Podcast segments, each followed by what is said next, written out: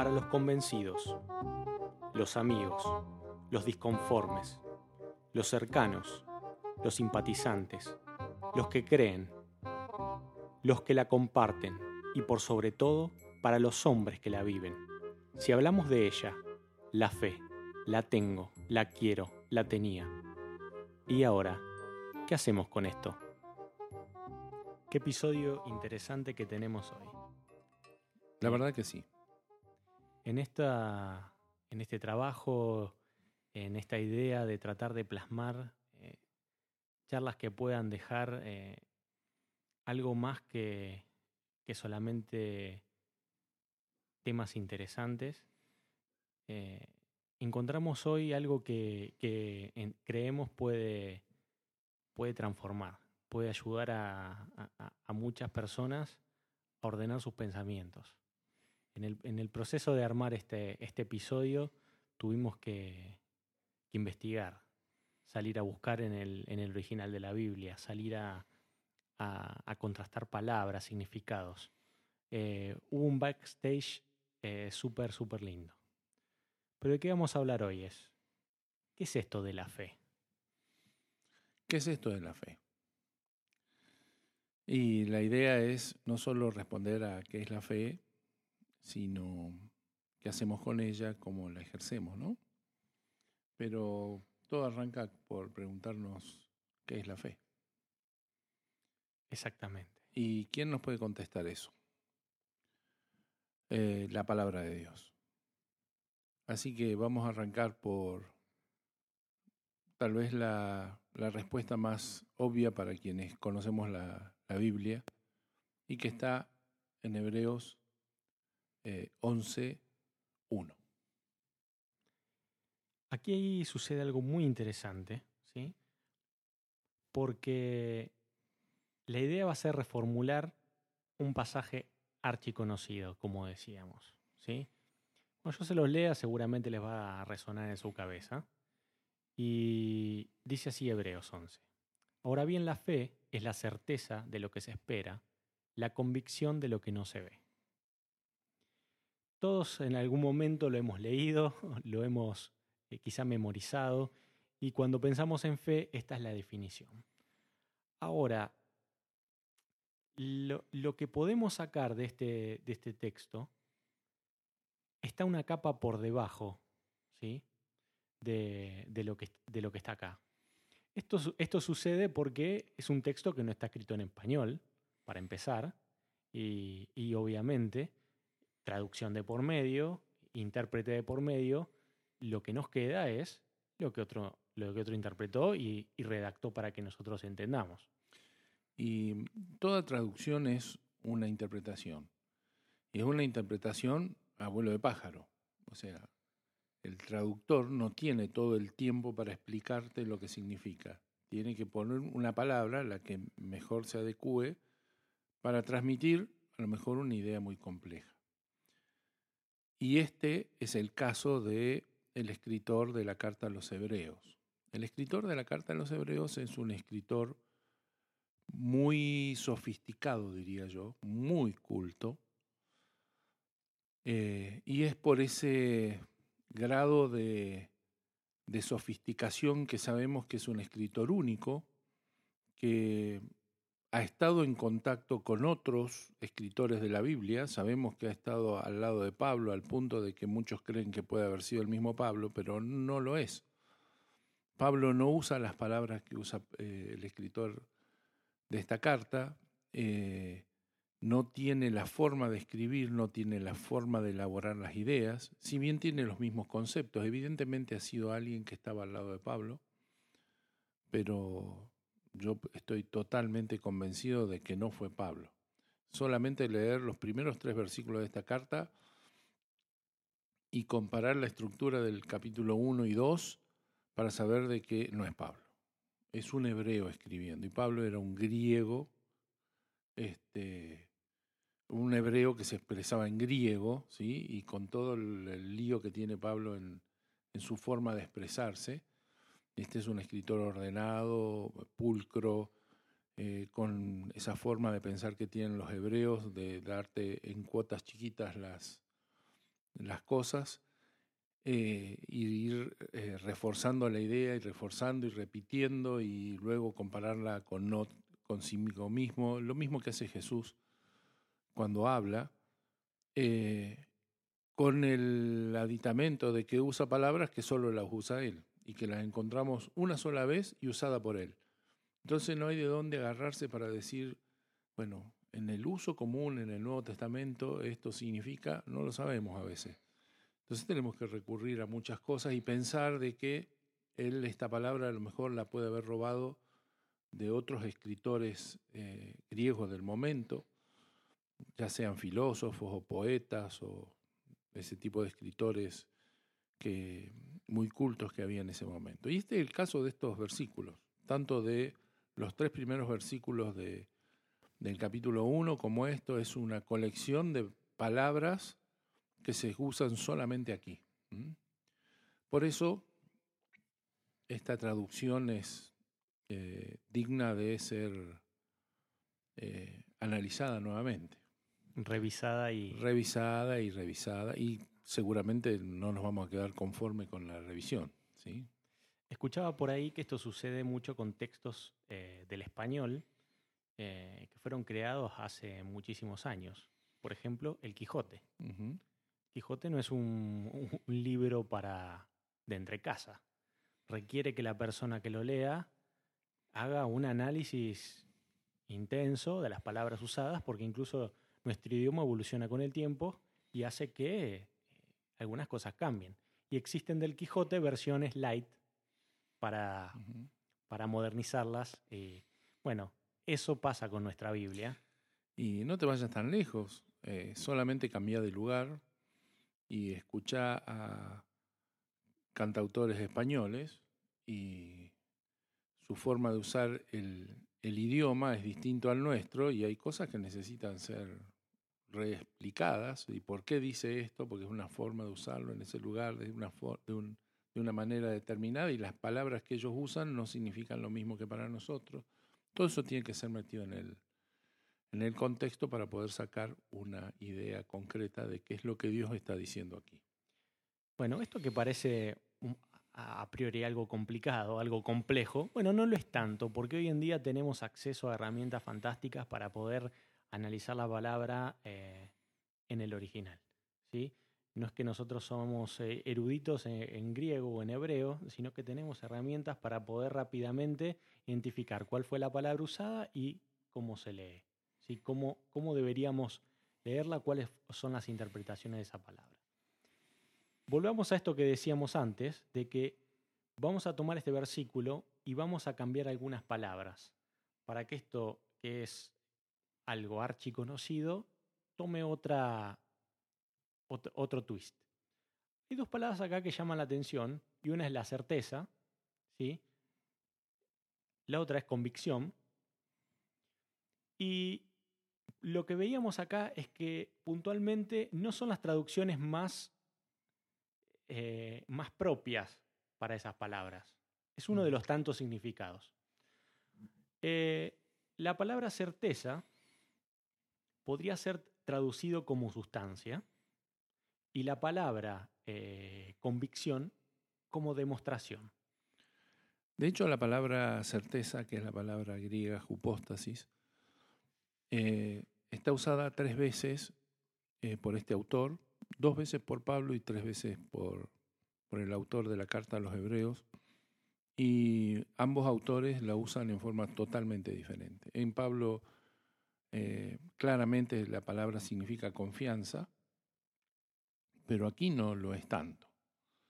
La primera vez que se usa esta palabra es en el capítulo 1 de Hebreos, eh, donde el autor está presentando eh, a Cristo y dice de esta manera, Dios habiendo hablado muchas veces y de muchas maneras en otro tiempo a los padres por los profetas, en estos postreros días nos ha hablado a través del Hijo.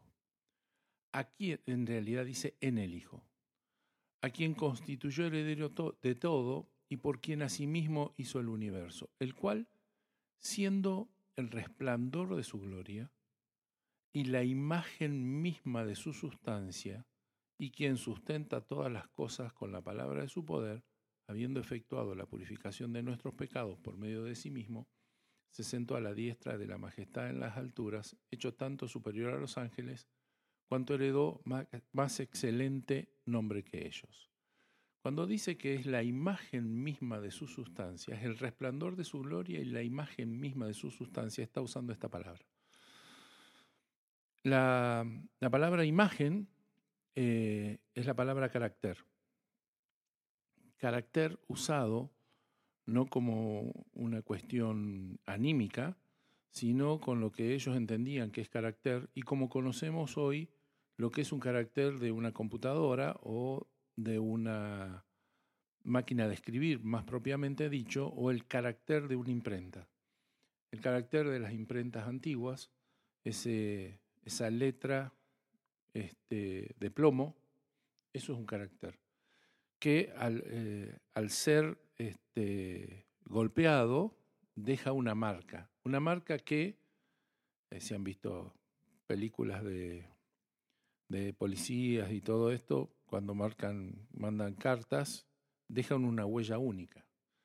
Quien escribe a máquina sabe que este, está dejando una huella única como si fuese una huella digital, porque la misma letra escrita por dos máquinas distintas este, no deja exactamente lo mismo.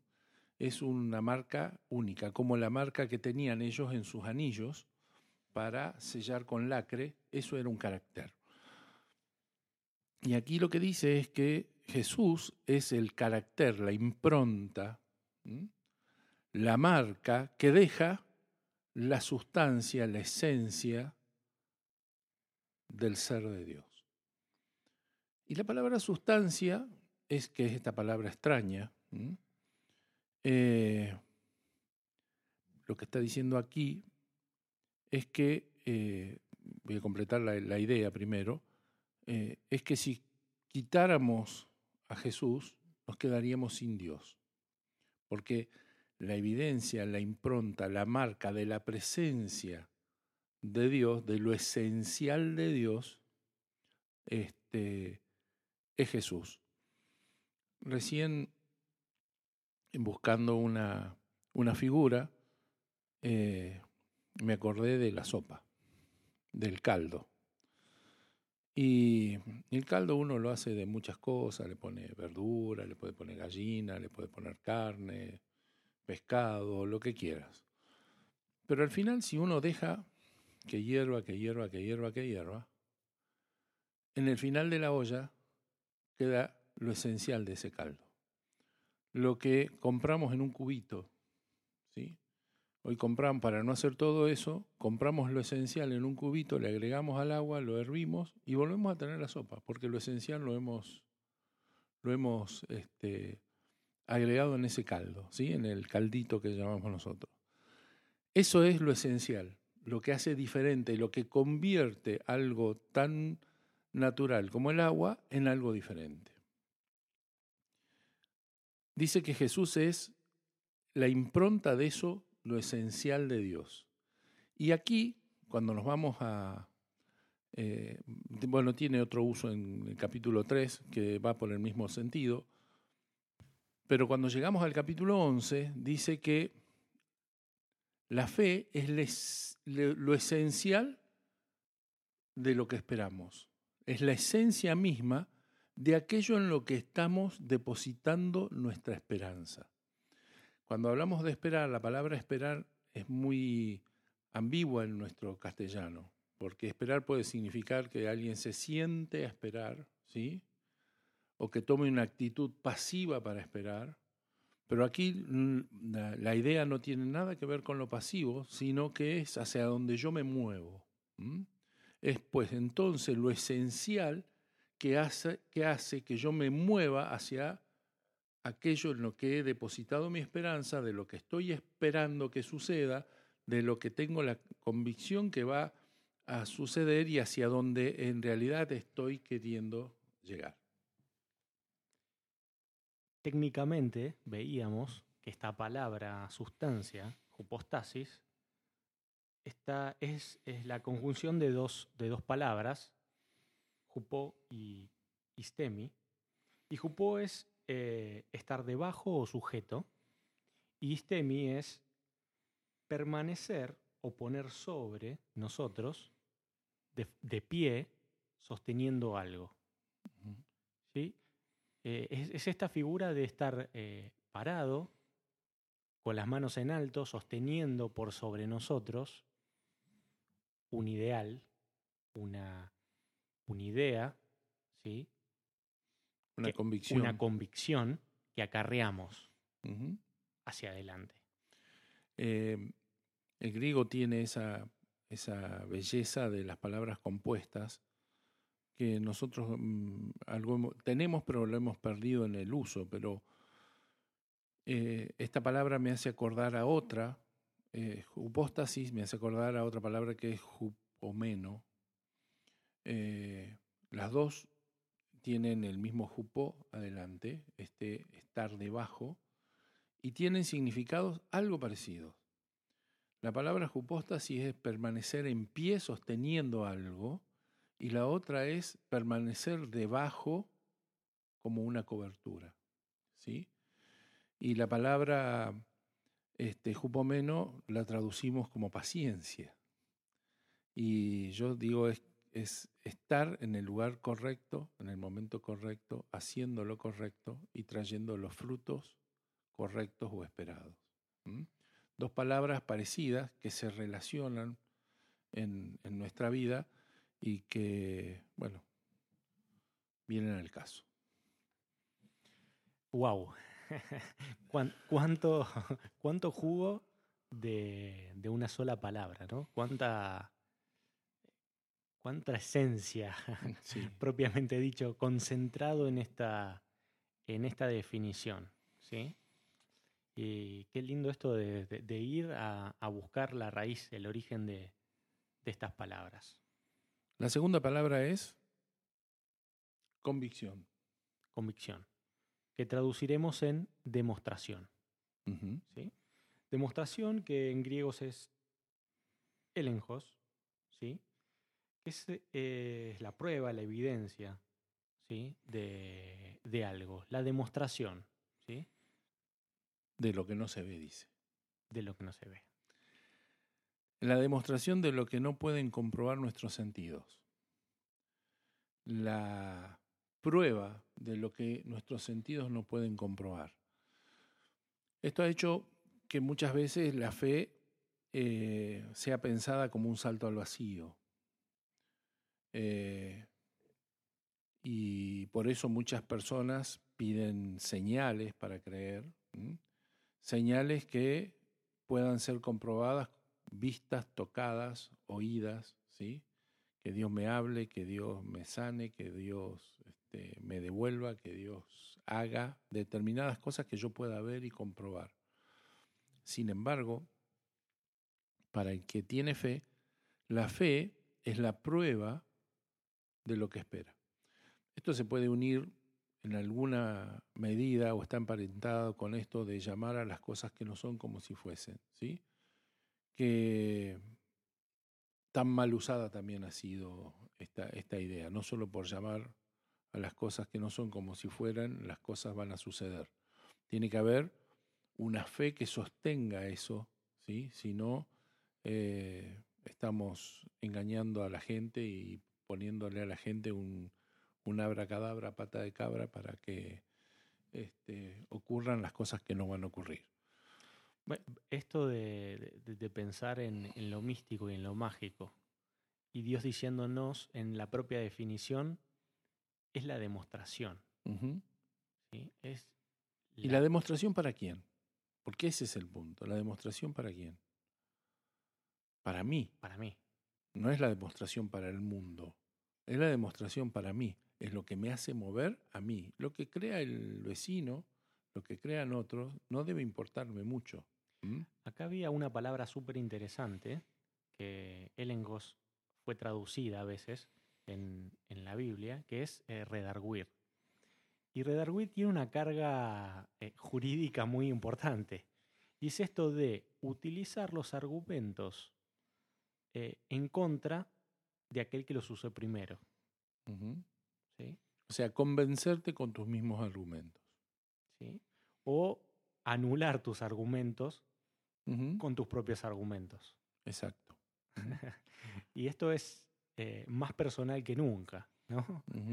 Eh, nos lleva esto a pensar de dónde está la, la batalla o dónde está, dónde sucede todo esto. En Y vamos a, vamos a ver ahora. a, a- a ese punto A vamos. ese. De todas maneras, no me quiero saltear el 2. El 2 dice, porque por ella, por la fe, alcanzaron buen testimonio los antiguos, y es a donde queremos llegar, arribar al final de esto. Eh, ¿Qué es lo que produce la fe en nosotros? Lo que produjo en los antiguos, que en definitiva los que nos precedieron, dice es que la huella que dejaron, el, por lo que se conoció su vida, ¿sí? fue por su fe. Su fe no los hizo intrascendentes, los hizo trascendentes. Su marca. Su marca, la marca de ellos fue la fe. Lo diferente de ellos al resto fue la fe. Por la fe alcanzaron, dice, no solo alcanzaron testimonio, dice, alcanzaron buen testimonio. Buen testimonio significa un testimonio reconocido por todos. Y me voy a ir a Segunda de Pedro.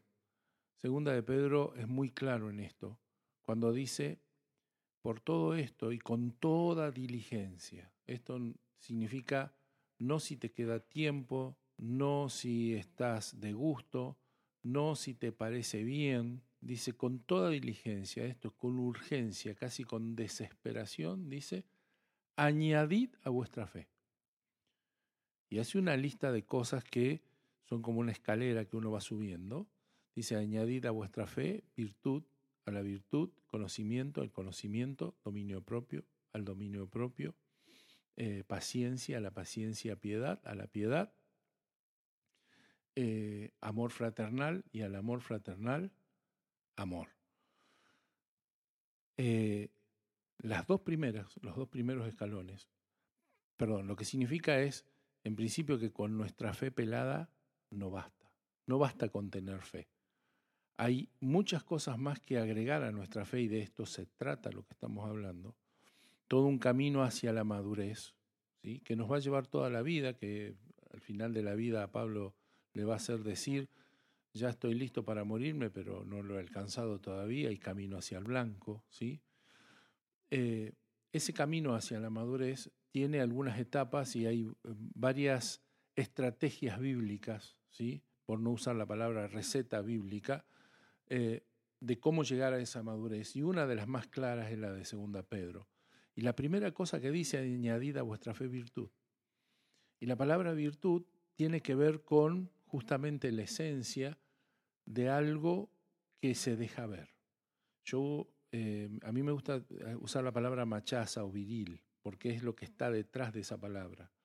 Significa excelente, significa bello también, ¿sí? significa lo que tiene virtud, que es digno de ser alabado, de- de lo bueno, pero tiene la carga de una fe no sosa, no intrascendente, no tímida, sino una fe que se hace notar Con por- presencia. con presencia, con una presencia notoria, que es lo que dice acá el versículo 2. Por la fe, los antiguos alcanzaron buen testimonio. Su fe no fue intrascendente.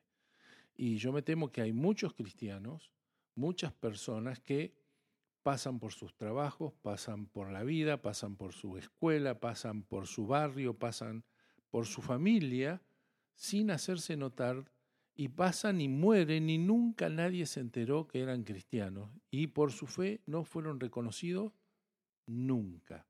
Esto no debe pasar. La primera cosa que necesitamos es este, agregarle a nuestra fe esa presencia que hace que sea notoria.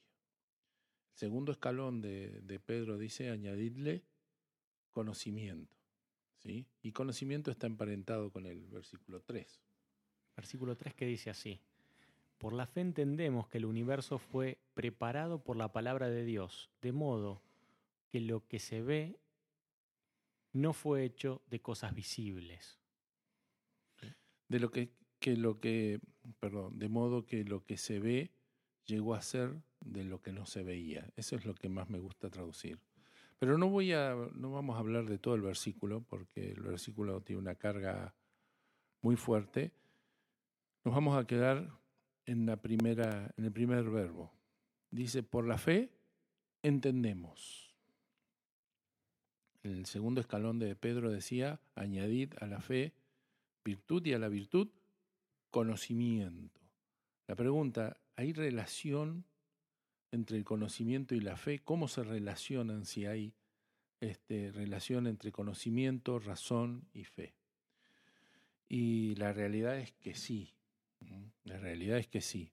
Alguna vez escuché a algún predicador este, decir desde el frente, entre un hombre de fe y un pensante, me quedo con el hombre de fe.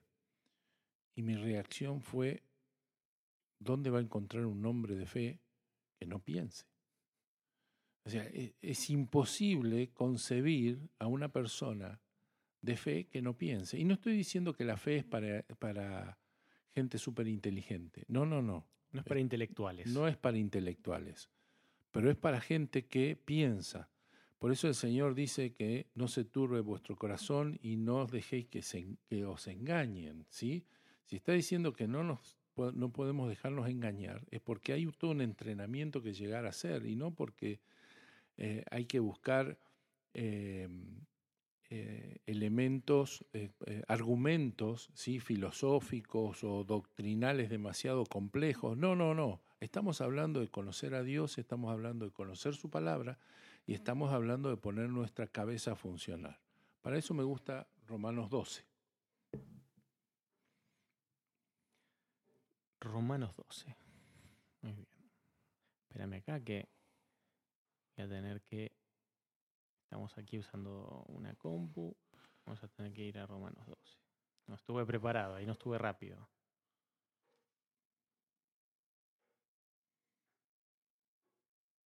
¿Lo tenés vos a mano? Léelo Sí. vos. Dice, así que hermanos, os ruego por las misericordias de Dios, que presentéis vuestros cuerpos en sacrificio vivo, santo, agradable a Dios, que es vuestro culto racional. No os conforméis a este siglo, sino transformaos por medio de la renovación de vuestro entendimiento, para que comprobéis cuál sea la buena voluntad de Dios, agradable y perfecta. Pablo está diciendo varias cosas aquí, pero todas relacionadas con la misma cosa, o con un punto en particular. En primer lugar dice que hay un culto de la razón, un culto lógico, dice. Cuando habla ahí usa, usa la palabra lógica, un culto de la lógica, un culto racional, y que es presentar nuestros cuerpos en sacrificio vivo, santo y agradable a Dios. Y para eso, la receta que da, la estrategia que da, es, dice, no tomen la forma de este siglo.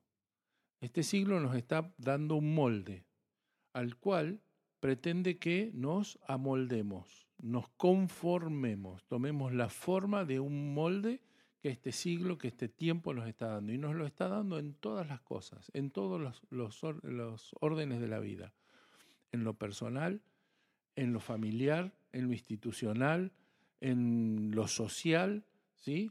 Nos están tratando de, de inculcar, de este, proponer distintas, distintas formas que no van con la, con la forma de Dios. Esos moldes, dice, dice, deben ser dejados de lado, dice, sino, y lo, lo contrario, dice, no os conforméis este, a este siglo, sino transformaos, cambiad vuestra forma. Dice, ¿a través de qué? A través de la renovación de vuestra mente, la renovación de vuestro entendimiento. Y es aquí donde el culto lógico empieza a funcionar. La renovación de nuestra mente. ¿Para qué dice? Para que puedas comprobar cuál sea la buena voluntad de Dios agradable y perfecta. En los términos de nuestros días hablamos de cambiar nuestra manera de pensar, hablamos de cambiar de paradigma, hablamos de poner en nuestra, en nuestra mente nuevas formas de ver las cosas, ¿sí? Y no estamos hablando de nuevas porque las vamos a inventar, sino nuevas porque es, es la del Dios que hace todas las cosas nuevas y que ya lo tiene en su, en su palabra. ¿sí?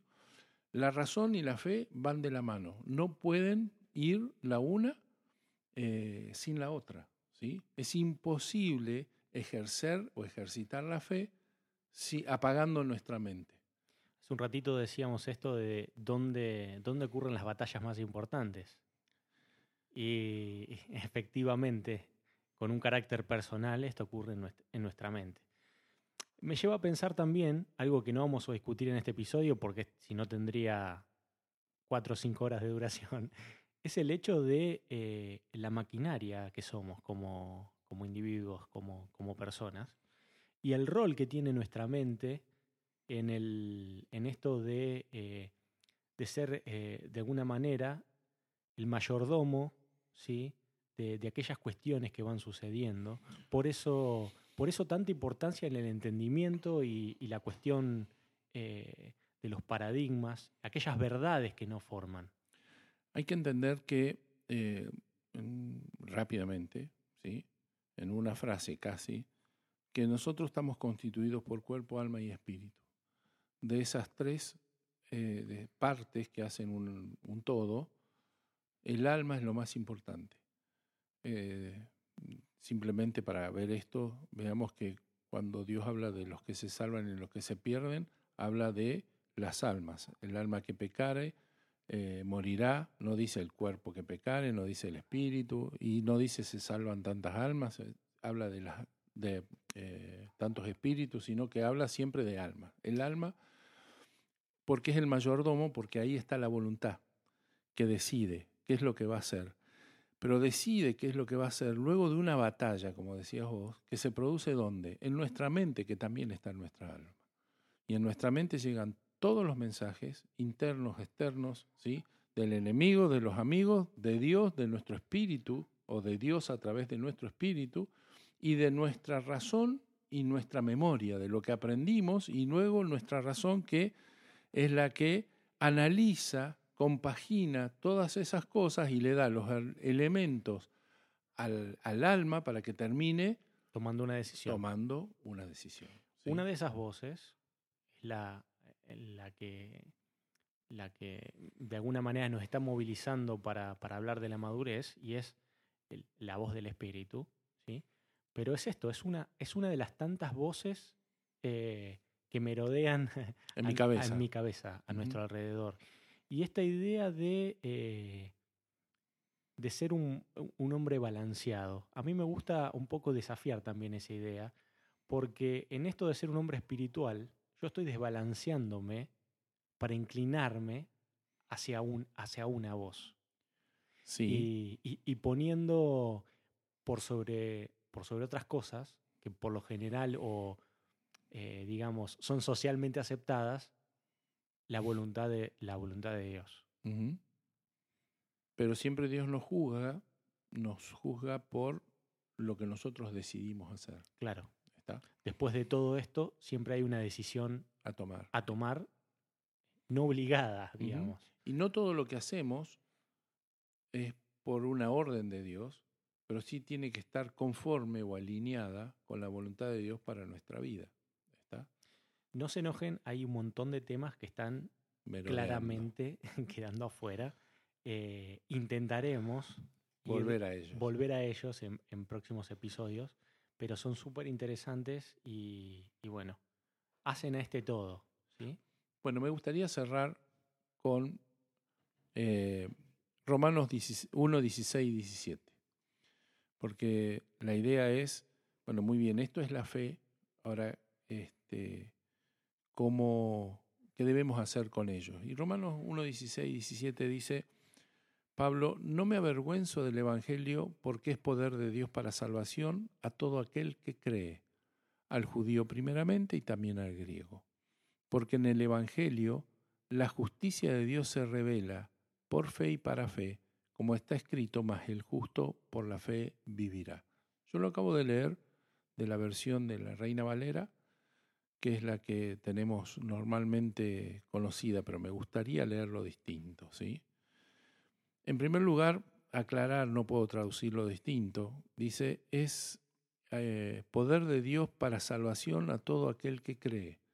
La palabra que se traduce creer es la palabra pisteuo, que es el verbo pisteuo, que no tiene traducción, porque sería el verbo fear. ¿sí? La palabra fe en griego se dice pistis, y el ejercer la fe, o ejercitar la fe, o aplicar la fe es pisteuo. Que no es creer. estamos feando. Estamos feando. En vez de decir que somos este, creyentes, seríamos feadores. ¿sí? Suena fea la, la, palabra, pero sería eso. ¿sí? Somos gente que aplica su fe, que es algo diferente a creer. Es poner en práctica su fe. Y él aclara aquí un versículo que se repite varias veces desde el Antiguo Testamento hasta aquí. Dice, como está escrito, Dice, porque en el Evangelio la justicia de Dios se revela por fe y para fe, como está escrito, mas el justo por la fe vivirá. La expresión de vivir por fe es una expresión que la hemos utilizado mal y la hemos visto utilizar mal. Cuando alguien dice que vive por fe, todo el mundo sospecha que está esperando que todo le venga de arriba. ¿sí? Normalmente la, la expresión de vivir por fe es de una persona cuasi responsable que está esperando que las cosas le lluevan del cielo, que otros hagan las cosas y le provean casi mágicamente lo que no va a venir. Esa idea tiene que ser desterrada. La idea aquí de vivir por fe, la partícula que se usa en ese por, es a partir de la fe. El justo vive a partir de la fe. Y anteriormente dice, porque en el Evangelio la justicia de Dios se revela a partir de la fe y hacia la fe. Y o sea, la fe es nuestro punto de partida y también hacia donde queremos llegar. Si me quedo con la expresión de Pedro cuando dice añadida vuestra fe, la fe es nuestro fundamento, es de donde empezamos a edificar. Y vuelto con la misma cosa, la fe pelada no basta, hay que agregarle y hay que caminar, hay que transitar un camino hacia la madurez donde uno va construyendo a partir de la fe su vida. Y eso es ¿eh? Eso es creer. Si algo intentamos en estos eh, minutos de, discusión teórica y, práctica, porque así lo intentamos, es que te, te, lleves una idea de desafiar este sistema religioso donde solo nos quedamos con una fe plana, chata, una fe de salvación simple, y empezamos a agregarle a nuestra fe algunas cosas más le empezamos a dar algo de, carácter, algo de presencia. De esencia. Y de, esencia también, sustancia, esencia, demostración, entendimiento, eh, todas estas palabras. Eh, te invitamos a que, a que revises estos textos, que los puedas, puedas reemplazar estas palabras con, eh, con las nuevas que, que pusimos en el original. Y discutir con nosotros y discutir con nosotros. Sabemos que en muchos provocamos, como nos provoca a nosotros, una guerra en nuestra mente y está bueno, está bueno. Hemos dicho algunas cosas incompletas porque no hemos podido desarrollarlas y seguramente eh, en alguna te ha hecho ruido, como decíamos. Te invitamos a que, a que nos acompañes en próximos episodios para tratar de eh, armar esas, esos nuevos conceptos y completar estas ideas eh, juntos. Siempre con la premisa de que nuestra única base es la Biblia. Exactamente. Hasta el próximo episodio.